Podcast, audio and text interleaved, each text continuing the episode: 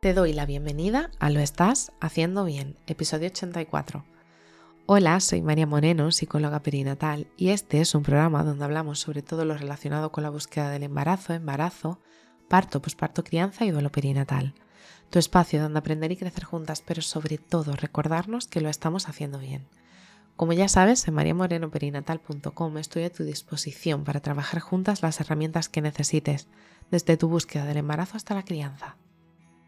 Además, si has sufrido una pérdida, no estás sola. Estoy aquí para ayudarte a avanzar desde ese sufrimiento hacia el agradecido recuerdo. Antes de comenzar te recuerdo que en mi perfil de Instagram arroba Perinatal dejo el enlace en las notas del programa de la web, estoy realizando un sorteo por la Semana Mundial de la Lactancia Materna, donde podrás ganar una sesión de hora y media de ventilación emocional con todo lo relacionado con tu maternidad. El sorteo termina el 7 de agosto a las 23.59 y la ganadora se anunciará el día 8 de agosto en mi canal de Instagram. No dudes en participar. Hoy es jueves 4 de agosto de 2022 y vamos a hablar sobre la culpa de la epidural. ¿Te has preparado para tu parto o tal vez no?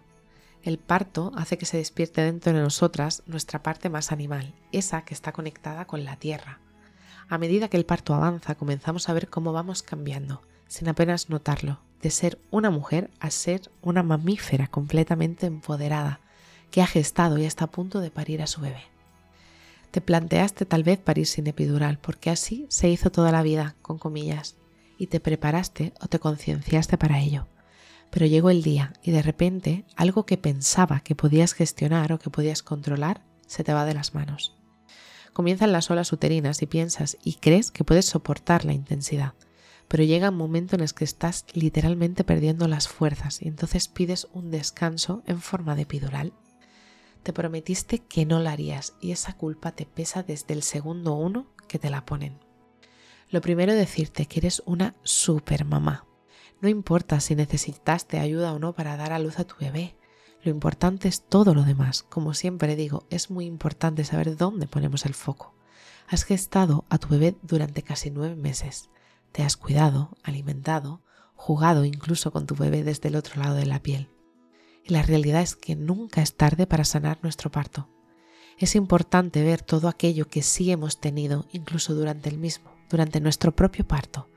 Seguro que no fue todo la epidural.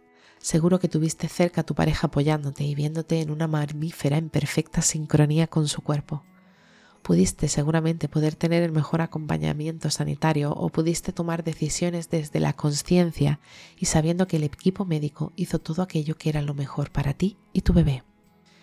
Si notas que todo lo vivido en tu parto te supera, recuerda que puedo acompañarte, que podemos trabajar juntas para sanarlo, porque la realidad es que toda esa culpa, toda esa carga que sentimos al pensar que por haber utilizado la epidural no hemos sido lo suficientemente mujeres o no hemos sido lo suficientemente buenas pariendo, es necesario que seas consciente de que eso no es real. Tu bebé está contigo. Disfruta y disfruta cada segundo. Y vuelvo a repetir, nunca es tan importante el modo en el que nació tu bebé, sino todo lo demás. Tú eres su casa, su abrigo, su alimento, su mejor amiga. Tú eres esa persona que va a estar ahí siempre, por y para siempre. Así que si estás en ese momento de sentimiento de culpa por haber utilizado la epidural durante tu parto, te abrazo fuerte, no estás sola. Y bueno, hasta aquí el episodio 84 de Lo estás haciendo bien.